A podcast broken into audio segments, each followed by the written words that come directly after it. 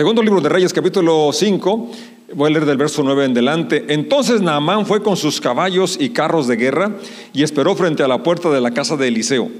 Pero Eliseo le mandó a decir mediante un mensajero, ve y lávate siete veces en el río Jordán, entonces tu piel quedará restaurada y te sanarás de la lepra.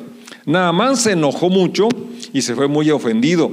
Yo creí que el profeta iba a salir a recibirme, dijo. Esperaba que él moviera su mano sobre la lepra e invocara el nombre del Señor su Dios y me sanara. ¿Acaso los ríos de Damasco, Habana y el Farfar no son mejores que cualquier río de Israel? ¿Por qué no puedo lavarme en uno de ellos y sanarme? Así que Naamán dio media vuelta y salió enfurecido. Sus oficiales trataron de hacerle entrar en razón y le dijeron, Señor, si el profeta le hubiera pedido que hiciera algo muy difícil, ¿usted no lo habría hecho? Así que en verdad debería obedecer cuando sencillamente le dice, ve, lávate y te curarás. Entonces Naamán bajó al río Jordán, se sumergió siete veces, tal como el hombre de Dios le había indicado, y su piel quedó tan sana como la de un niño, y se curó. Después, Naamán y todo su grupo regresaron a buscar al hombre de Dios, se pararon ante él, y Naamán le dijo, ahora sé que no hay Dios en todo el mundo excepto en Israel. Así que le ruego que acepte un regalo de su siervo. Oremos, Padre, te damos gracias porque podemos cantar juntos y expresarte nuestro amor, nuestra gratitud y también declaraciones de fe de lo que tú eres y haces en nosotros. Gracias por esta lectura. Yo te ruego que por ella nos inspires y tu Espíritu Santo nos, nos guíe para hacer eh, una vez más aquello que dejamos. Gracias porque tú eres quien nos inspiras. Tú eres el motor de nuestra vida. En el nombre de Jesús decimos. Amén, amén, amén. Bueno, eh, los versos que no leí nos relatan el verso 1 en delante cómo Naamán era un, un, general muy exitoso que había tenido muchas victorias para, para ese, ese imperio sirio y que tiene un defecto, dice, pero era leproso. Y aunque allí no dice, yo quiero suponer que él había consultado a todos los médicos del reino, del vasto reino que tenía, pues tenía eh, dinero, tenía la posición, tenía eh, los medios para, para hacerlo y sin embargo seguía leproso. La lepra era una enfermedad contagiosa, entonces por lo tanto no podía abrazar a su cónyuge, no podía abrazar a sus hijos. ¿Se imagina de qué le servía esa posición que tenía tan encumbrada, tan poderosa? Si no podía disfrutar de lo más importante aquí en la tierra, que es la familia. Entonces, obviamente que él anhelaba la sanidad, anhelaba eh, tener, eh, eh, pues ser curado de, esa, enfermedad tan, tremenda. Y ahora se le presenta una oportunidad y seguramente que él dijo, una vez más lo voy a intentar. Yo te animo a que tú intentes una vez más aquello que, que habías dejado por cualquier razón y podamos avanzar en el propósito que Dios nos ha diseñado, nos ha llamado a realizar. Me impacta mucho que es una muchacha que ni siquiera nos dice cómo se llamaba. Ni siquiera nos relata el nombre de ella. Está el nombre del rey, está el nombre de Naamán, está el nombre del profeta. Pero quien, quien conecta todo esto es una muchacha que ni siquiera aparece su nombre. Fíjate qué importante es que, que, hagamos cosas aún el anonimato, no, no esperando que nos reconozcan, porque lo que queremos es que sea reconocido el nombre de nuestro Dios. Lo que queremos es que la gente sea bendecida. ¿Alguien dice amén? Así es. Entonces, ahora, ahora, eh, lo que ella hace no es un sermón bien acomodado, no es una explicación bien detallada, simplemente dice, si mi amo fuera a Israel, fuera al profeta Eliseo, él lo sanaría de la lepra. Ese es el mensaje.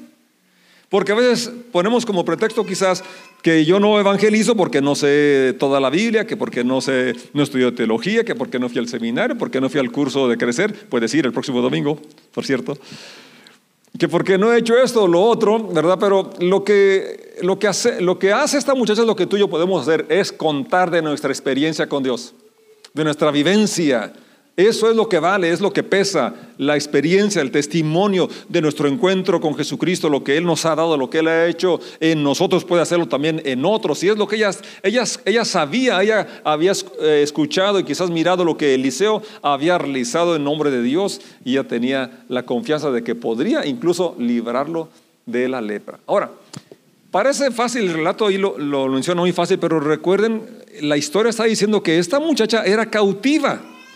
Es decir, había sido eh, tomada por, eh, por violencia, por la fuerza, y llevada a otro país y estaba como esclava, y su amo, su dueño, era el leproso. ¿Cuál es la reacción natural de alguien que nos ofende, que nos daña, que nos, que nos maltrata? Pues qué bueno que está leproso. Y ojalá que empeore y que se muera más pronto. Y que se contagie toda la familia porque son tan crueles, son tan malos. En lo natural es lo que hacemos.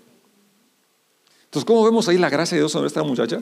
Que no, no permitió que la amargura, el resentimiento, el maltrato que había recibido impidiera que ella hiciera su trabajo bien ahí eh, en cuanto a servir, pero además que compartiera y diera a conocer al Dios de amor al que ella conocía y que servía. Por eso esa invitación y de ahí se desata toda la historia que hemos leído. Creo que esta es una enseñanza bastante eh, fuerte para motivarnos a continuar. Quizás te he fallado, te ha fallado otra gente, quizás te han lastimado, te han defraudado, quizás han sido injustos y por eso habías dejado de servir, habías dejado de, ayudar, de, de colaborar aquí o en otro lugar. Pues vamos a seguir el ejemplo de esta muchacha. Vamos a sacudirnos la amargura, el resentimiento y cualquier frustración o cosa que, que había detenido o parado nuestra acción, nuestro proyecto, y vamos a hacerlo una vez más en el nombre de Jesucristo, en el nombre del Señor, porque para eso Él nos ha llamado. Luego vemos ahora que, cuando el rey, eh, cuando Namán le cuenta al rey lo que la muchacha había dicho, entonces él dice, ve y yo te voy a dar cartas ¿verdad? Eh, para que te franqueen el paso. Bueno, pues no franquearlo, pues era, la potencia mundial, sino para que, te, para que te atiendan. Y en lugar de dirigir la, carta a, a, Eliseo, se la dirige al rey de Israel. Y por eso, eh, entonces, cuando, cuando le llega, ahora, es una carta donde no dice que, que, lo atienda, que, que ore a Dios, sino que le ordena que que lo, que lo sane. Es, esto llama la atención mucho, ¿verdad? porque nos habla del corazón de estos hombres, la prepotencia, la arrogancia que, ostentan al, ordenar, al pedir, ¿verdad? Pensaban que por su dinero, por su posición, podían, podían manipular al profeta o incluso a, Dios, ¿verdad? Pero realmente, eh, por eso es que Eliseo trata de esa manera a, Naamán porque él quería trabajar en el corazón, tenía que humillarse. Recuérdense que Dios resiste a los soberbios y da gracia a los humildes. Naamán y el rey eh, eh, que lo había enviado tenían que entender esa verdad. Necesitamos humillarnos ante la poderosa mano de Dios y Él nos va a levantar cuando sea su tiempo. El verso 6 menciona, la carta para el rey de Israel decía, mediante esta carta presento a mi siervo Naamán, quiero que lo sanes de su lepra. ¿Es una petición? Es una orden.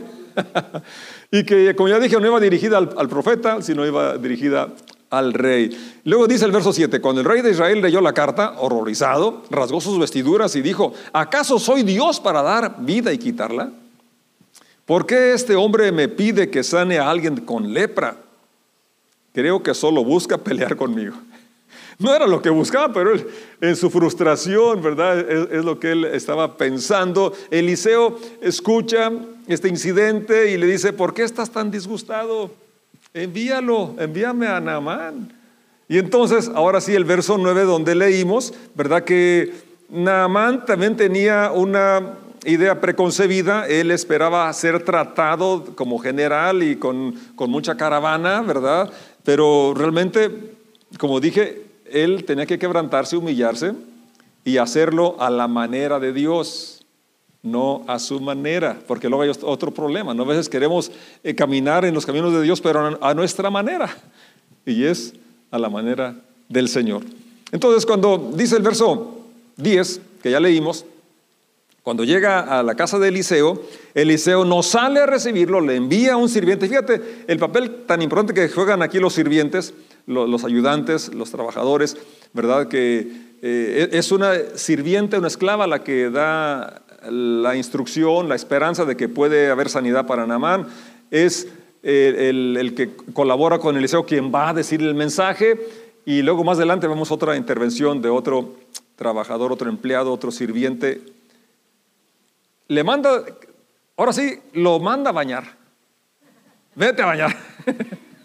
y le dice, ve, Vete y lávate siete veces. Ahora, recuerden que siete veces en la Biblia no son exactamente literalmente siete, sino es hasta que, cuantas veces sean necesarias. Es decir, tú métete y zambúllete hasta que salgas sano. Requería humildad, requería fe. ¿Qué requería?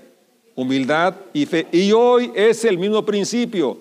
Para recibir las bendiciones de Dios, recibir su perdón su gracia, requerimos humildad. Requerimos, requiere Dios obediencia, espera que, aceptemos. Eh, eh, por eso dice, el que confesare que Jesús es el Señor, está declarando, Él es mi amo, Él es mi dueño. Lo que Él diga está bien dicho y es lo que voy a, realizar. Entonces lo manda y la, respuesta de, de Naamán, ¿cuál es? Sí, Señor, sí, Señor. No, se enoja, así dice el verso 11, se enojó y no poquito, sino mucho. Se le subió los López, o los Sánchez, o no sé qué, los Ortiz. Bueno, cada quien se le sube lo que tiene. Somos humanos y a este hombre se le subió. Y ahora, con la posición que él tenía, pues se le subía más fácil, ¿verdad? Porque él, él se ve menospreciado, se ve que no se le atiende a la altura de su investidura. Y por eso dice, se ofendió, se fue muy ofendido. Ahora, fíjense lo que sigue. Yo creí que el profeta iba a salir a recibirme. A veces tenemos ideas preconcebidas de cómo queremos que Dios nos trate, de cosas que Dios no prometió, que queremos que haga por nosotros, en nosotros. Y luego cuando no suceden, nos ofendemos, nos enojamos con Dios, pero son cosas que Dios no, no prometió, al menos yo no las he visto en la Biblia. ¿Sí? Entonces, finalmente, lo que este hombre necesitaba era, la sanidad, no la caravana, no el recibimiento, no el reconocimiento, sino su sanidad. Él tenía una idea y también cuando le dicen que se vaya a, bañar al río Jordán, dice, pues si allá en mi tierra, en Damasco, hay ríos con un agua mejor, más cristalina, Habana y Farfar, no, son mejores que cualquier río de Israel. ¿Por qué no puedo lavarme allá? Bueno, porque la instrucción era clara, específica y directa, era en ese río y en ese, en ese momento, ¿verdad? Si él quería. Ahora, eh, fíjense cómo el verso 13 nos habla, como ya lo mencioné, la intervención de un oficial, de un soldado raso, de un subalterno, de alguien, ¿verdad? Que estaba a las órdenes de, de, este general, pero que también aquí nos habla una, eh, manera como al hablar nosotros necesitamos hablar de forma de inspirar a las personas. No podemos obligarlas, no podemos empujarlas, pero sí inspirarlas. Este hombre eh, le dice con, con respeto, oye, si te pidiera una cosa difícil, ¿no la hubieras hecho? ¿Cuánto más que te metas a bañar? Además hace calor, te de caer bien Dios bendiga a los que se van a gozar el domingo, que hace frío, y con todo el frío y el agua fría, bueno, se lo vamos a templar poquito. Poquito. Y ya están listos para bautizarse. Y si tú eres uno de ellos, pues también todavía tienes oportunidad de tomar tu, tu prebautismal. Entonces, Naamán, ahora verso 14 nos habla que sí se baja, eh, hace caso al, consejo de, de, su soldado. Y entonces, fíjate cómo lo que pasa y se metió una vez y no quedó sano. Ahora, ¿por qué hasta las siete? Repito, las instrucciones del Señor no hay que cuestionarlas, hay que aplicarlas, hay que obedecerlas. No empiezas a, pensar que por qué esto, por qué lo otro. Eh, quítate de problemas de, interpretaciones y porque el Evangelio nos habla tan claramente lo básico, lo esencial, está claro. Cuando se le preguntó a Jesús cuál era el principal mandamiento, ni siquiera mencionaron ninguno de los, de los diez dados por Moisés en la piedra, escritos por el dedo de Dios. El principal mandamiento es, oye Israel, y también nos dice a nosotros, es este, ama al Señor tu Dios con todo tu corazón, con toda tu alma, con todas tus fuerzas. Y como Dios da más abundantemente de lo que pedimos o esperamos, dijo, y el segundo, te voy a dar el pilón. Me preguntaron por el uno, ¿verdad? Yo le doy el, segundo también. El segundo es semejante. Ama a tu próximo como a ti mismo. Ama a tu prójimo como a ti mismo. Pablo menciona, bueno, Jesús dice, de estos dos depende toda la ley y los profetas. Y Pablo menciona, el que ama ha cumplido la ley, porque el que ama no le hace mal al prójimo. Así de sencillo, ¿verdad? Entonces, eh, las instrucciones del Señor no hay que cuestionarlas, no hay que estar delucidando, sino simplemente practicarlas, obedecerlas en ese espíritu de humildad y de fe y vamos a tener esa paz, esa, eh, confianza, esa seguridad de su presencia, de su amor en nosotros. Namán entonces se sumerge una vez, no pasa nada, otra vez y nada, tercera y nada. Entonces, una vez más, quizás hoy no has visto resultados, yo te invito a que lo hagas una vez más. En fe, con humildad, Vamos a seguir las instrucciones de Dios y vamos a ver resultados. Vamos a ver que viene la cosecha. Naamán entonces eh, recibe la sanidad, regresa donde estaba Eliseo y ahora dice, ahora sé que no hay Dios. Y eso es la finalidad de nuestra reunión, la finalidad de lo que hacemos es que otras personas lleguen a esta declaración, ahora sé que sí hay Dios, que sí existe Dios, que me ama, que hay esperanza. Eh, que yo puedo tener esa paz, esa confianza. Es para eso hacemos lo que hacemos y te invito a que te sumes y que hagas lo que habías dejado de realizar para impulsar que el nombre de Jesús sea conocido y que más leprosos sean sanados, más personas encuentren como Naamán no solo su sanidad, pero su salvación, su conexión con el Dios Todopoderoso. Que podamos dejar a un lado las frustraciones, las amarguras, resentimientos, porque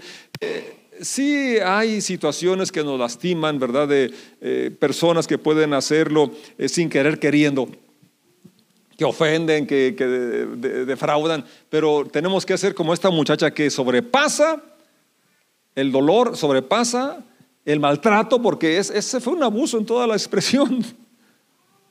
Llevada cautiva, prisionera, la arrebataron de su familia, de su país, está como esclava, pero eso no la amargó, no la frustró, no, no fue suficiente para que, dejara de dar y compartir el amor de Dios con sus propios captores. Pablo también nos, nos, habla de cómo si hay, hay, que perseverar. En Gálatas capítulo 6, verso 9, nos habla de la siguiente manera. Así que no nos cansemos de hacer el bien, porque algunos se cansan. Yo también me canso, a veces me canso. ¿Verdad? De hacer el bien, pues de trabajar, pues todos nos cansamos, ¿no? Y sin embargo, ¿qué pasa? Ay, vamos otro día a trabajar. ¿Verdad que sí? Entonces sí, es bueno hacer un descansito, una pausa, por eso es un, día de descanso, ¿verdad? Dios nos diseñó para descansar y el domingo es, es, bueno, el primer día de la semana que separamos para descansar, el descanso principal es este tiempo de cantar, de, cargar las pilas con la, enseñanza, con la comunión, con el compañerismo. Eso nos ayuda a continuar otra semana. Pero bien, el punto es este, no nos cansemos de hacer el bien, porque sí nos podemos cansar a su debido tiempo. ¿Qué va a pasar? Cosecharemos numerosas bendiciones. Pero ahí viene otra palabra importante. Sí, sí, no nos damos por vencidos. Así que una vez más, no te des por vencido. Mi esposa hacía un ejercicio por ahí, luego la animadora decía, ya se cansó, una vez más. Un poquito más y otra vez. Y ahí están animándola que siguiera haciendo sus ejercicios. Bueno, pues el Señor aquí, a través de Pablo, nos, nos anima, ¿verdad? Ya se cansó. Pues vamos a tomar un respiro, ¿verdad? Y, y, a tomar nuevos brillos, nuevos ánimos. Y una vez más, continuemos haciendo aquello que Dios nos ha llamado a realizar. No nos demos por vencidos. La iglesia de los Hechos relata, el capítulo 2, verso 42, perseveraban en la doctrina de los apóstoles en la comunión unos con otros, en el partimiento del pan y en las oraciones. Sobrevino temor a toda persona y muchas maravillas y señales eran hechas por los apóstoles. Qué preciosa descripción de lo que es la iglesia o puede ser la iglesia. Y creo que en esos tiempos podemos experimentar también esto de las maravillas y las señales. Pero ¿qué, qué estaban haciendo ellos? Perseveraban en la doctrina de los apóstoles ¿Qué más? Había compañerismo, había comunión unos con otros. Es decir, se perdonaban porque siempre ha habido esas diferencias entre los... Donde hay un grupo de, personas siempre va a haber situaciones que pueden eh, causar divisiones o disensiones, pero cuando hay eh, el amor de Dios podemos sobrepasar esas diferencias perdonándonos, restaurándonos y tener comunión. Y además compartían el pan y en las oraciones. Qué importante es la oración individual, la oración colectiva también. En la, esa, esa porción que estoy leyendo, Hechos 2.42, en la NTV dice, todos los creyentes se dedicaban a, a las enseñanzas de los apóstoles, estaban dedicados a, a la comunión fraternal, a participar juntos en las comidas, entre ellas la cena del Señor, y a la oración. Y como resultado, verso 43, un profundo temor reverente vino sobre todos ellos y los apóstoles realizaban muchas señales milagrosas y maravillas. Dios nos permita seguir esos principios, poder continuar dedicados a la enseñanza que hemos recibido, a la doctrina que hemos recibido, a fomentar el compañerismo, la unidad y, y, dar de gracia lo que de gracia nos ha dado y veamos señales, veamos maravillas, así como aquella ocasión que Naamán fue sanado. Voy a invitar que estemos de pie y que podamos sacudirnos. Yo no sé por qué o si estás trabajando, si estás haciéndolo, yo te, te animo a que lo hagas con más ímpetu, con más devoción eh, si pasaste un proyecto en tu vida de trabajo, de estudio, no sé, o un ministerio aquí en casa de oración o en otro lugar, yo te invito a que lo retomes una vez más. Vamos a servir, vamos a bendecir a los que nos rodean. Estaba leyendo eh, esa frase que ya había escuchado acerca de Tomás Alva Edison, que le preguntaron que qué sentía haber fallado 10 mil o mil, no sé cuánto es el número, porque difieren ahí los, los datos, cuántas veces, pero eran más de mil las que había intentado que encendiera la, eso que conocemos como el foco hoy, la lámpara incandescente. Y él dice, no he fracasado, sino he encontrado diez mil formas como no funciona. Qué, qué actitud tan positiva, ¿verdad?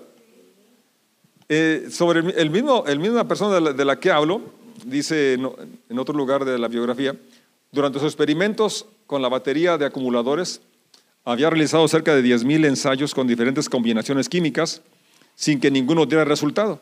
Repetidas veces se le dijo que nunca hallaría la combinación adecuada.